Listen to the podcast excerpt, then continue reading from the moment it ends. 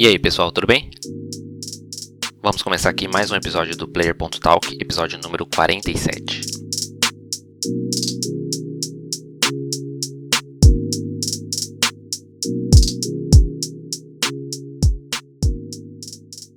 Como estava programado, dia 15 de novembro a People Can Fly divulgou as novidades que chegam ao Outriders. A nova atualização já, já ficou disponível no dia seguinte, dia 16.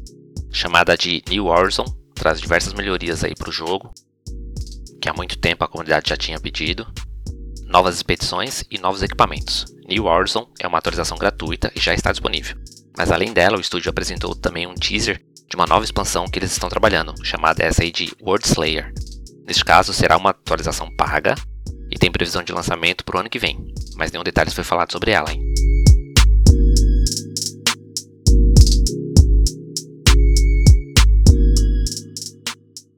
Também na segunda-feira, dia 15, foi o dia de comemoração de 20 anos do Xbox, 20 anos do lançamento do Xbox original, primeiro console como ele é conhecido hoje.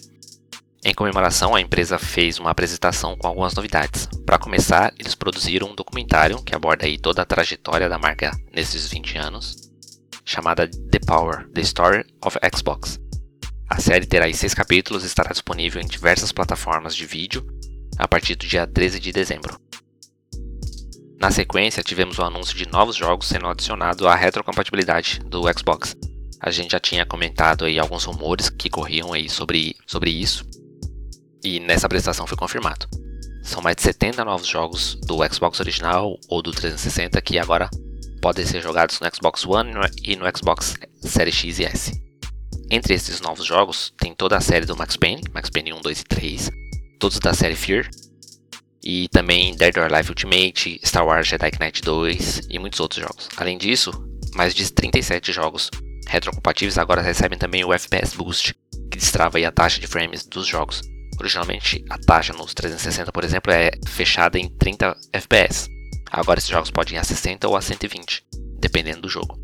Entre os novos jogos que estão recebendo FPS Boost, temos a série Gears, do 360, o Alan Wake, a versão 360, não essa remaster que saiu, e Fallout 3 e Fallout New Vegas, por exemplo.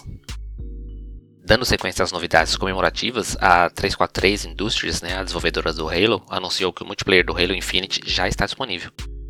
Estava previsto para sair em dezembro com o lançamento do jogo, mas o multiplayer já está disponível agora. A série Halo é uma série que nasceu junto com o Xbox, né, também está comemorando 20 anos, e se tornou um dos carros-chefes da marca. Aí. O multiplayer do Halo Infinite é totalmente gratuito, está disponível para Xbox One, Xbox Series X e Series S, tá no Game Pass para jogar via nuvem, ou no Windows via Steam ou a Microsoft Store. Todos são gratuitos e com crossplay. Outra novidade referente a Halo é quanto à série de TV que está sendo filmada. Vimos apenas um teaser rápido mostrando ali alguns detalhes da armadura do Master Chief.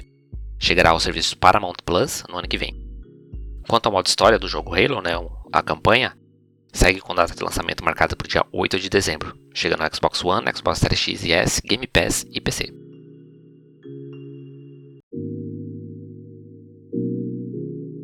Esta foi a semana também que foi revelado os indicados aí às, às diversas categorias do The Game Awards, o Oscar dos jogos, né?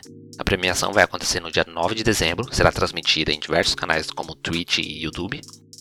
Entre as principais indicações, a gente tem It's Take Two e Life Strange True Colors, né, o terceiro jogo da série, concorrendo à melhor narrativa.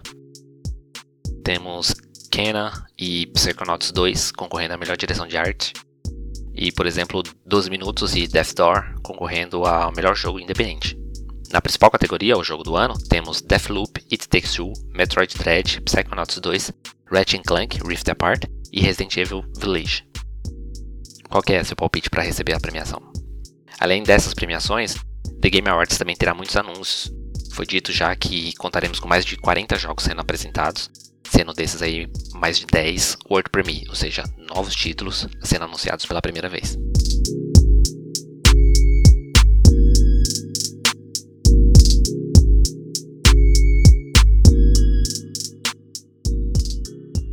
Para finalizar, essa semana foi finalmente revelado o jogo Multiversus, o Smash Bros da Warner. Né?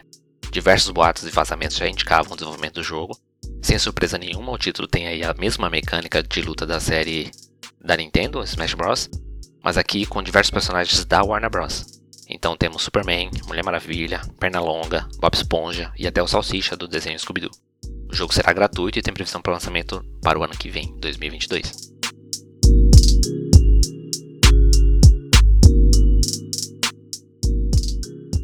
E é isso para essa semana.